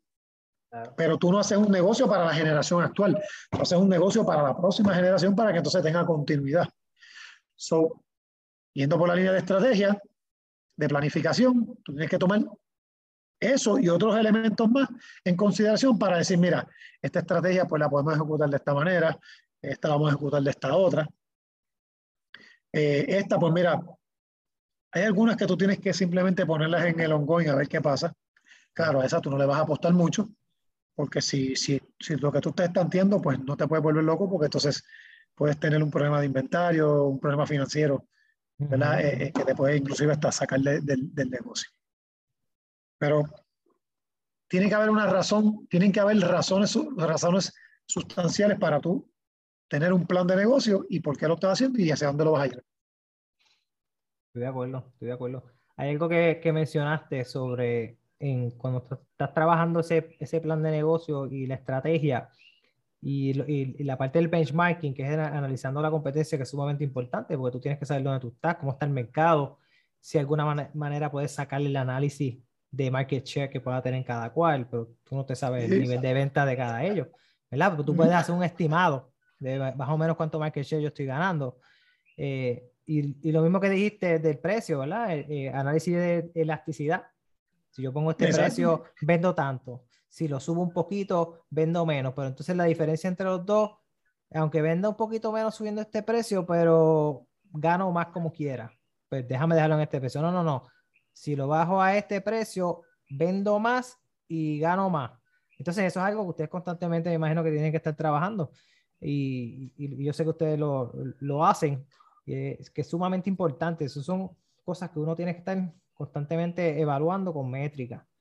Eh, si tú no tienes métricas de avalúo, y eso nosotros eh, eh, lo trabajamos mucho también en, en Radiance, ¿cómo están los estudiantes? Vamos a dar esos exámenes diagnósticos a principio, a mediados, a final, ¿Cómo van? ¿Están creciendo? Sí, ok, perfecto. Mira, no, este está, vamos a ajustarle, ¿qué vamos a hacer? ¿Cuál es la estrategia? Cuéntenme. Eh, otra cosa que me gusta trabajar también, de hecho, me voy a desligar bastante del tema, es cuando las personas, cuando las personas van a donde uno a contarte, o ya sea una situación, me gusta decirle situación, no tanto problema, porque problema es cuando es algo que no tiene solución. O una eh, oportunidad. Exacto, pero vamos con algo de una situación. Entonces están, hay algo que yo he estado trabajando, te digo, lo he estado trabajando los pasados meses, pero más ahora, el arte de escuchar. Muchas veces cuando empiezan a hablarte, tú quieres pararlo en el momento para decirle algo y contestarle esa pregunta de lo que ellos te están hablando.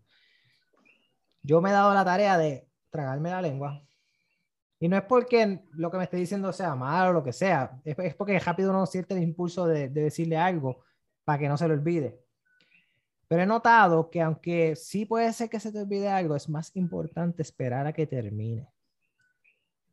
Y no darle la solución al momento. Una pregunta que yo hago y ya, ya están acostumbrados. Y yo les hago y les digo, ¿qué tú harías? Ok, ¿qué tú harías? ¿Cómo tú lo resolverías? Yo siempre empiezo con esa pregunta. Me gusta hacerla. Porque los pone a pensar a ellos y que ellos desarrollen sus propias ideas y después pues yo los ayudo, ¿verdad? Y les le doy mis ideas, pero si sale de la persona, da idea, la persona se va a sentir empoderada y la persona va a hacer el trabajo de manera eficiente y eficaz. Son cositas que uno va desarrollando con el tiempo, con mucha lectura eh, y más que eso, experimentando. Eh, a mí me gusta mucho hacer pequeños experimentos con la gente. Eh, Mira, yo, yo tengo algo que, que, he corregido mucho, digo, he, empezado a corregirlo. Mi esposa me ha ayudado mucho con eso. Y no es que yo me quiera creer que soy el más inteligente, pero en muchas ocasiones, cuando la persona ya me está hablando, empieza a hablar, ya yo sé por dónde viene y cuál es la solución. Y a veces, sin dejarlo terminar toda su historia, te puedo resolver de esta manera. Luego, después que hay un tiempo, y digo, Dios mío, yo tengo que aprender a escuchar a la persona y dejarlo que termine hablar porque probablemente puede traer un elemento que sea bien importante en la hora de, de, de, buscar la solución. Pero eso pasa porque pues muchas veces ya tú conoces, ya por el, por, por, por el tono, en, la forma en que la persona ya te viene hablando de su problema, su situación o, su oportunidad, pues ya tú dices, ok, está viene por aquí, ya yo sé lo que tengo que decirle. Claro. Y a muchas personas en el mundo de las ventas les gusta eso porque te conviertes en una persona que facilita rápido la solución. Pero hoy día, con esta nueva generación, esta nueva generación sí quiere que tú le resuelvas, pero también quiere que tú lo escuches. Quiere contarte la historia completa para que tú entiendas al detalle, al detalle y con toda probabilidad es buscando la empatía tuya, ¿verdad? Como, como la contraparte que va, probablemente le va a ofrecer esa solución. Y, y, y pues esa persona quiere que tú lo escuches. Y eso es algo que yo he tenido que modificar, porque bueno, y te digo, a mí muchas veces me traen situaciones donde la persona no va ni por una cuarta parte de todo lo que me va a decir y ya yo sé cuál es el, problema y la solución. Sí, sí, y, le tienes que aguantar. Sí, me toca aguantar y eso incluso mi, mi, esposa me lo ha señalado, me lo ha dicho, ¿verdad? Con mucho respeto. Y es algo que me he dado cuenta y es verdad, tengo que aprender a hacer eso porque no todo el mundo quiere una respuesta rápida. Muchas veces la gente lo que quiere es la, la respuesta correcta en su momento correcto. Estoy de acuerdo, estoy de acuerdo. La única manera que uno diría que uno para una persona de hablar es cuando está faltando de respeto. Sí, definitivo. Ah, ahí, o me paro y me voy y le digo, no, espérate, párame ahí, esta conversación se acabó. Que me va. ¿Entiendes? Cosas así. Eh, se, dan bien pocas, ¿verdad? Ese tipo de conversación, ese tipo de falta de respeto, se dan bien pocas, pero también entra lo que es la disciplina. Cuando tú tienes un lugar donde tú das un servicio y estás creando una comunidad cimentada en las virtudes, los valores, el carácter, entonces tienes, por ejemplo, padres que faltan el respeto, o padres que quieren hacer lo que da la gana, ahí no hay Mr. Nice Guy. Aquí es, estas son las reglas, este es el reglamento. Si tú no estás dispuesto a, a hacerlo, te puedes ir a donde tú quieras, pero aquí no vas a estar, porque eso si tú dejas pasar eso, entonces creas un, una, ¿verdad? creas un ánimo totalmente negativo en la organización y entonces se va la disciplina. Y a los papás les gusta la disciplina. ¿verdad? Al cliente le gusta un lugar disciplinado donde las cosas se hacen están todo el tiempo. Eso, la disciplina se ve desde el lugar, desde cuando tú llegas. El lugar está limpio, el área está pintada, las casas, la, escuela no se está cayendo en canto, como hay muchas escuelas por ahí que, que eh, los dueños cogen los chavos para ellos y no reinvierten en, en, en, las facilidades. O sea, cosas así, eso tú puedes aplicar a tu negocio, ¿verdad? Tú, dentro de mi negocio está bonito, siempre tienen cosas nuevas, me atienden bien, si hay un tipo que se pone medio potrón con otro y diciéndole algo, el properio, qué sé yo, se me va. Lo siento, que me va. Es verdad que se va a ir molesto, lo que sea, pero los que estuvieron a tu alrededor, inclusive con un empleado, están faltando respeto a un empleado, tú entras y no vas a ir, no, no, te vas. Tú te vas de aquí porque esta no es la actitud y aquí no se trabaja. O sea, son muchas cosas. O sea, un líder en un mundo tan complejo, donde hay tantas actividades pasando al mismo tiempo, ¿verdad? Sistemática, tiene que aprender a estar constantemente descendiendo, ¿verdad? Y, y, y, ahí es donde entra nuevamente la inteligencia emocional, ¿verdad? Cómo tú manejas tus emociones para ciertas áreas. Y básicamente, eso Sí, no, oye, el, el, el, tú, no, tú no vas a estar, eh, ¿verdad? Y no es que tampoco sea un lugar rígido, eso no es lo que quiero decir. Pero tú no vas a estar contento, ni conforme, ni tranquilo eh, estando en un lugar donde no hay ley y orden, donde, donde las cosas se hacen como le dé la gana y, no hay un, orden establecido para que todo se haga bien. Este, o sea, nadie va a estar conforme con eso. Usualmente la persona que, que se pone, que muestra resistencia ante eso es porque quiere, quiere vivir así, quiere hacer lo que se dé la gana, por la razón que sea. Claro. Un tipo de cliente que honestamente tú no lo necesitas en tu negocio.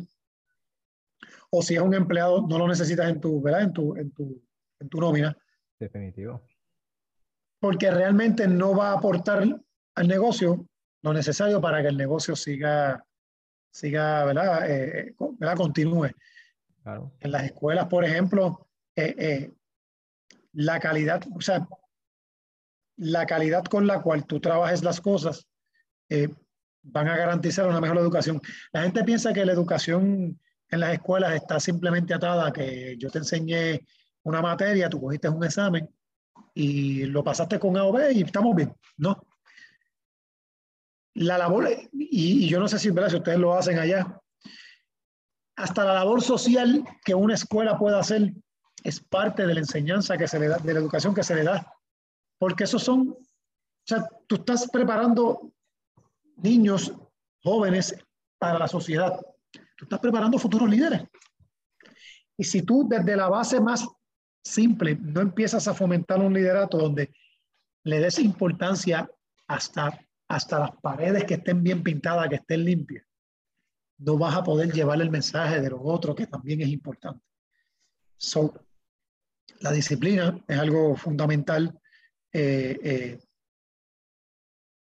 y eso vende tu negocio, tarde o temprano vende tu negocio y vas a traer los, clientes correctos. Claro, eso, eso también es bien importante. Tú quieres traer los clientes correctos, que sean personas que se dejen de llevar y que crean en tu producto, crean en tu filosofía y crean que tú vas a llevar a sus hijos porque ellos van a hacer la mejor inversión de su vida. Porque no hay mejor inversión que educación, una buena educación para tus hijos para que entonces ellos puedan ser independientes y sean personas exitosas. Entonces, si tú tienes una escuela que te dice que no solamente vamos a trabajar con las destrezas académicas de tu hijo, sino también las destrezas humanizantes, que es todo lo que hemos hablado anteriormente, y que además de eso, la educación que nosotros hacemos aquí no es la, no es la tradicional. Tradicional me refiero de que antes las escuelas y muchas escuelas siguen trabajando para crear empleados, futuros empleados. Oye, no se pueden crear futuros emprendedores, futuros innovadores, futuros creadores.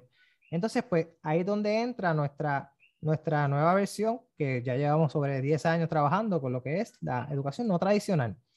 No son conceptos nuevos, son conceptos viejos que se ponen en práctica. Y vuelvo a lo mismo, todo el mundo es maestro, todos los que estudian maestros son maestros, todos los que estudian administradores son administradores, pero son pocos los que cogen ideas, las ideas y las revolucionan y las ejecutan y las ponen en realidad. Como tú decías, eh, en el caso de nosotros, nosotros creamos y fomentamos un ambiente de trabajo para que el estudiante sea propicio de su propio, su propio conocimiento. No estoy, diciendo que el maestro, no estoy diciendo que el maestro no enseña, el maestro crea el ambiente y es un facilitador para que el estudiante llegue a su propio conocimiento. ¿Qué usualmente ocurre y cuál es la diferencia? Esto yo siempre se lo digo a los padres nuevos. Cuando es tradicional, el estudiante va a llegar hasta donde el maestro lleve. Cuando es no tradicional, el estudiante el 99% de las veces sobrepasa la expectativa de lo que tenía planificado el maestro. Qué fabuloso eso. Entonces estás creando una persona autodidacta, una persona que puede comunicarse efectivamente, una persona que puede colaborar con los demás, una persona que piensa crítica y creativamente para resolver problemas. Esas son las destrezas del futuro. Y eso se trabaja desde pequeñito hasta grande. No, eh, oye, cosas.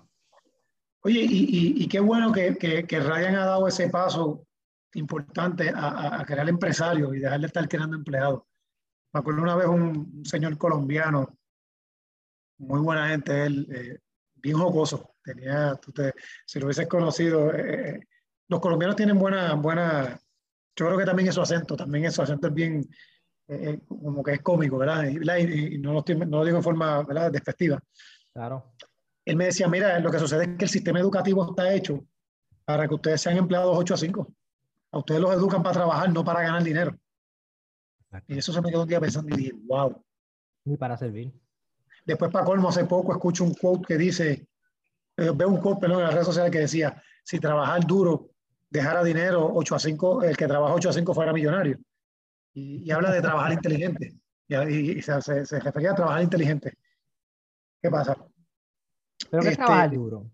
¿Qué es trabajar duro? Porque cuando tú tienes un trabajo repetitivo, sí, trabajas duro, pero eso lo hace cualquiera. O sea, tú tienes que buscar un trabajo donde las personas tengan que estar creando constantemente y resolviendo problemas. Y esos son el tipo de destrezas que tú tienes que desarrollar para ya sea tú desarrollarlas y crear nuevos empleos o serte especializado y poder entonces ganar y generar más dinero.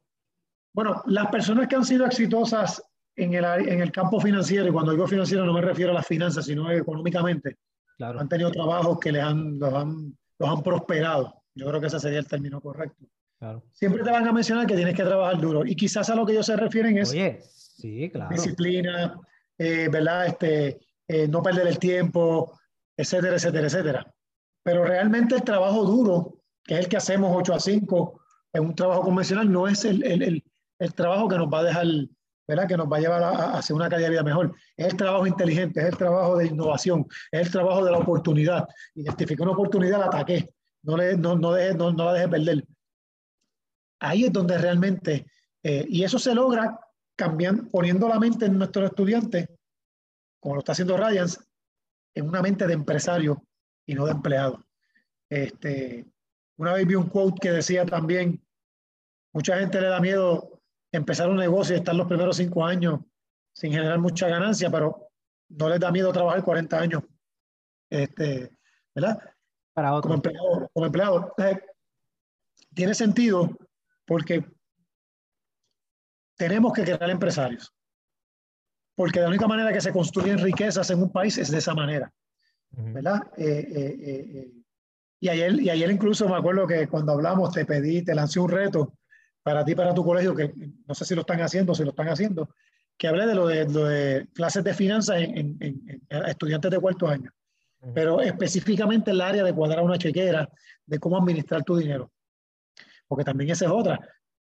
Si tú no enseñas a una persona a administrar bien su dinero, ¿cómo esa persona va a poder aprender a invertir su dinero? Claro. Y eso me ha pasado a mí, o sea, te lo digo, ¿verdad? yo me, te lo digo por experiencia propia, a veces yo me he puesto, ¿verdad? Yo, yo, gracias a Dios siempre he tenido mis ahorros y, y tengo una disciplina de ahorro y de, y de, buen manejo de dinero hasta ahora, pero cuando me pongo a analizar digo, pero espérate, si yo pude haber hecho estas cositas, a lo mejor hubiese tenido un poco más de dinero. Y ya eso, se, y eso se llama inversionismo. Ya tú estás invirtiendo. Es una manera de invertir. O sea, todo ese mindset hay que cambiarlo, pero tú no lo cambias ya cuando el muchacho está grande en universidad, tú lo cambias desde que está en escuela elemental. Claro, claro. Desde que está de, qué sé yo, primero, segundo, tercer grado. Porque de lo contrario, no, no, va a cambiar. Y es una autodisciplina, porque muchas veces, ¿verdad? Queremos las cosas y no tenemos el dinero todavía, pero nada, vamos, yo lo voy a pagar eventualmente. Y ahí es donde uno cae. Definitivamente muchas personas caen ahí. Ah, no, no, yo lo voy a, yo lo voy a pagar, lo como prestado y yo lo voy a pagar. Nada, me un tarjetazo, tácata. Y ahí, Mira, yo no, la persona que quiere emprender y quiera ¿verdad? solicitar un préstamo, yo no creo que eso esté mal. Ah, pero eso son otras cosas, ¿verdad? Si tú quieres invertir y quieres coger prestado para invertir algo, ya esos son otros 20 pesos, porque una cosa es tú gastar dinero en porquería y otra cosa es tú invertir en una, en una idea que tú, o un producto o un servicio que tú quieras crear para generar más dinero. Esos son otros 20 pesos. Sí, pero ahora es que te traigo la parte interesante. Ok. Tú tienes que saber cuál va a ser la fuente de repago. Claro, claro. si tú no tienes definido cómo, cómo, la, cómo es la fuente de repago, va a dejar de ser una inversión. Y eso me acuerda a otro quote que vi en, en, Facebook que enseñan a esta persona que parece que pisó el, pintó el piso, perdón. Ah, sí, lo vi. pinta desde, desde, atrás hacia la esquina. Obviamente Él, se, queda parado en la esquina donde no, no está pintado, ¿verdad? Cuando está ahí parado y dice, si tú no sabes cómo vas a terminar algo, no lo empieces. Y ahí es donde yo, ¿verdad? Pues quería llegar con, con, con el tema de, de, de, coger prestado para un negocio. O sea, si usted no tiene definido cómo va a ser su repago, tiene que tener un poquito de cuidado. Por eso que te piden presupuesto. Exacto. Exacto. Pero aparte del presupuesto, ¿qué, tú, ¿qué pasos tú vas a dar para generar? Porque tú puedes tener el presupuesto igual y volvemos a la ejecución, pero si tú no tienes un plan de ejecución que, el cual te permita vender ese producto o ese servicio para generar una ganancia y hacer un retorno de inversión, tú estás endeudando. Claro. Dice la famosa regla. Que es lo mismo que comprar con una tarjeta de crédito cosas que tú no necesitas. Definitivo, definitivo. los primeros cinco años, eso es siempre lo que se busca, ¿verdad? Llegar a ese break-even para después eh, empezar a llegar la ganancia. Hay veces que nunca llegas al break-even y entonces tienes que tomar la decisión de dejar tu sueño o dejar eso que estás haciendo para ponerte a hacer algo que quizás pueda generar. La vida da muchas vueltas, ¿verdad? Y siempre van a haber riesgos, pero como tú dijiste, te arriesgas cinco años o prefiere estar 40 años trabajando para otro, trabajando para lograrle los sueños a los otro, que es el empresario o el emprendedor. Claro. Bueno, yo prefiero vivir, yo prefiero vivir que lo intenté y no me salió a, vivir pensando si lo pude haber hecho. Definitivo, eso, eso, es una, eso fue una encuesta que le hicieron, o no fueron encuestas, una entrevista que hicieron a las personas mayores y le preguntaban cuál era, cuál era su mayor arrepentimiento. Y la mayor, el 99% decía que se arrepentía de cosas que no, que no hicieron. No las que hicieron y, lo, y no lograron, sino las que no hicieron. No tuvieron la, como dicen por ahí, la babilla de hacerlo. Y, mano, es verdad que uno tiene que armarse de fortaleza para poder hacer las cosas, pero uno siempre debe tener un plan. La data es importante. Y echar para adelante. Si no se da, mano, pero yo di todo. O sea, yo di mi 100%. No se dio, ¿Qué aprendí? Que no voy a volver a hacer. Ok, vamos entonces para adelante en cualquier otra cosa. Porque oportunidades van a seguir, oportunidades van a seguir surgiendo. Uno tiene que estar disponible, atento a escucharlas, analizarlas y entonces ver, ver si están dentro de tu expertise. Y como tú decías de Kmart, lo mismo le pasó a Sears, que Sears después terminó comprando a Kmart y se fueron a pique los dos. Sears fue, era un juggernaut billones y billones.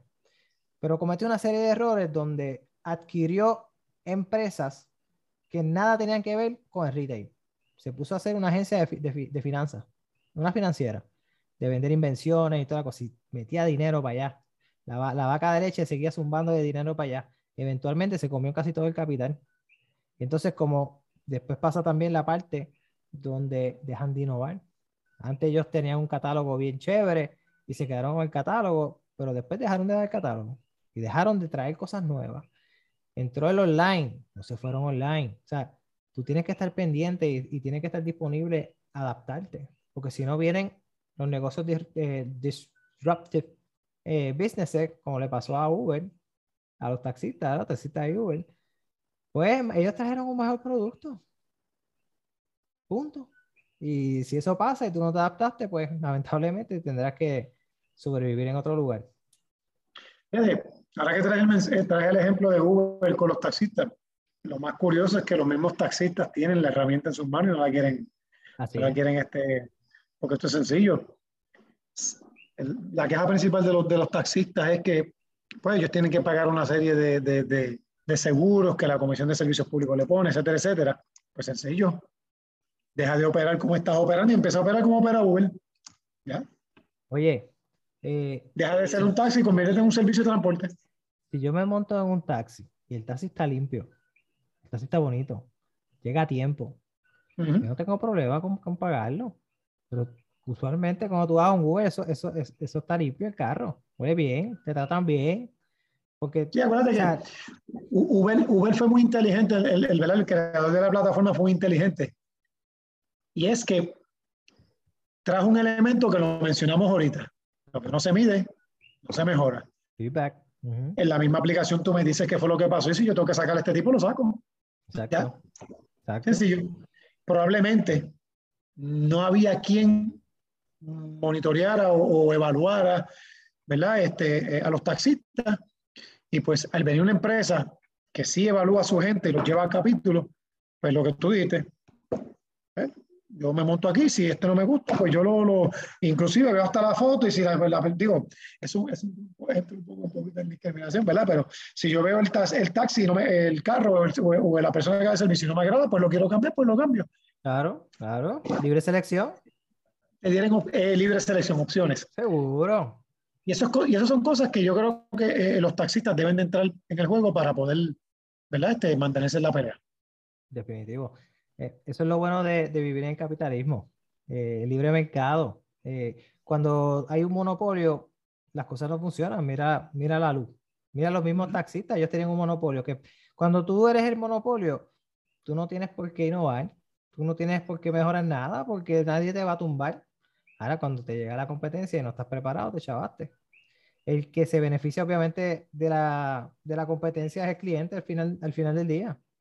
Aunque tú, ¿verdad? Tú ves pequeñas empresas, lo que sea, la gente siempre va a buscar eh, ahorrarse el, el, billete. Y si aquí cuesta 10 y allá cuesta 30, pues yo me voy a ir por lo que cuesta 10. Aunque sea foránea. Lamentablemente, así el, el, el ¿cómo te digo? El, el, todos vamos a buscar la economía. Eh, claro. Y eso, y eso es legítimo. La pregunta que yo hago, la economía que tú te buscas, también va a, va, a satisfacer ¿verdad? tu necesidad del producto que estás buscando adquirir. Claro, claro. Porque ahí es que entra la parte entonces donde, mira, a lo mejor lo pagaste un poquito más caro acá, pero te sale mejor, es mejor producto, mejor calidad, tuviste mejor servicio, el tiempo. El tiempo es bien importante. Eh, y, ahí viene, y ahí viene el famoso refrán de que yo no estudié, ¿cómo es? Yo cobro por lo que sé, no por lo que hago. Eh, yo me preparé 10 años para hacerte el trabajo en 30 minutos. O sea, eh, el factor tiempo en el servicio y, el, en, el producto en el servicio que tú das es fundamental para tu poder encarecer tu producto. Y pues obviamente llegan estas empresas que tienen un mecanismo de cómo evaluar a su personal o a su subcontratado y decir, mira, ¿sabes qué? Esta persona está dando un buen servicio, pues podemos tener nuestra plataforma. Caramba, este taxi, este, este transportista constantemente lo que la gente me está dando es que pues yo tengo que revocarlo de la plataforma. Y ahí pues, eh, ¿verdad? El juego cambió. Sí, el juego tiene otra manera de hacerlo. Y eso nos puede pasar a todos, todas nuestras industrias. Por eso que tenemos que estar constantemente vigilantes de lo que está pasando eh, afuera, ¿verdad? De, lo que es el, día a día. Y eso es bien importante y vital y, esencial para la supervivencia de, cualquier negocio, no solamente de las escuelas, sino también de, la cosa, de lo que ustedes hacen. ¿Qué puede, o sea, eso es el análisis de, ¿verdad? El famoso SWOT o FODA, como en español, ¿verdad? Fortaleza, debilidades, oportunidades y amenazas. Eso es algo que constantemente se tiene que estar evaluando, por lo menos cada, cada tres años que, que, le des un otro chequeíto. Pero eso es esencial, porque si no, te puede ir a pique. Eso es así. Bueno, Miguel, esto ha sido espectacular. Me encantó la, la conversación te quieras anunciar algo que tengas por ahí, algo que quieras promocionar en confianza, que lo puedas hacer. Pues nada, este, primero que todo agradezco a ti y le agradezco a Dios sobre todo, ¿verdad? La oportunidad de, tener esta charla. Estas charlas son bien necesarias, espero que se repita, ¿verdad? Porque eh, mucha gente pensará que estamos aquí perdiendo el tiempo y no. Estas cosas enriquecen a uno intelectualmente y estas cosas hacen que uno evolucione. Y, y, esto, esto, créeme, ah, eh, es una inversión, este tiempo es una inversión. Así que agradecido este, nada, sabes que estamos ahí en Puerto Rico Bike, este, ¿verdad? Y, y, si algo nos caracteriza es el servicio.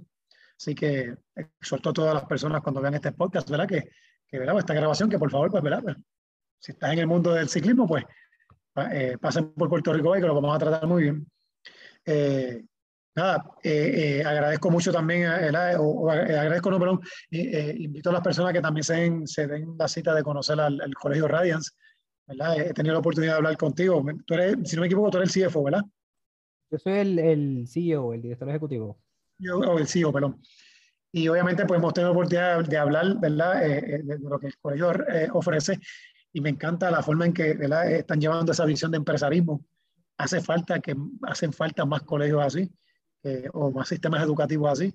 Así que, ¿verdad? Suelto a ese público a que el que pueda pues evalúe mucho el colegio Ryan. Y mira,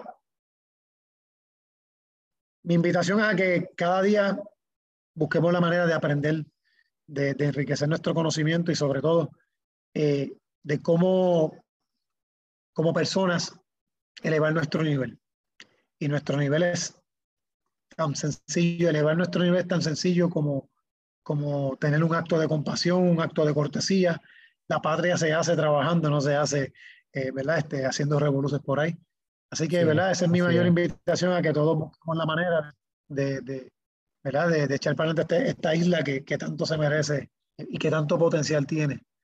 Para ser eh, ¿verdad? Eh, más de lo, que, de lo que ya somos. Así que, nada, agradecido con ustedes y que se repita.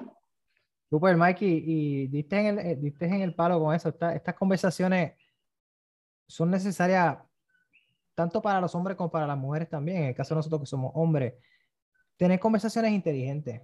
Casi siempre las conversaciones que nosotros tenemos son de vacilón, que son súper importantes, ¿verdad? Y, son chéveres. Pero en el caso de en el caso de los hombres, que soy lo que soy, ¿verdad? Yo no soy mujer, no sé cómo se siente eso. En el caso de los hombres, siempre estamos constantemente buscando un sentido de propósito y un sentido de pertenencia, además de un sentido de pertenencia, pero algo como que, que llene mi, mi intelecto, o sea, que, que llene mi, mi, mi, ¿verdad? Esa esencia de existencialismo donde nosotros vivimos y, por eso es que me gusta también estudiar la historia, me gusta, también estudio un poquito de lo que es la filosofía, bien, bien por encimita, pero vamos por ahí.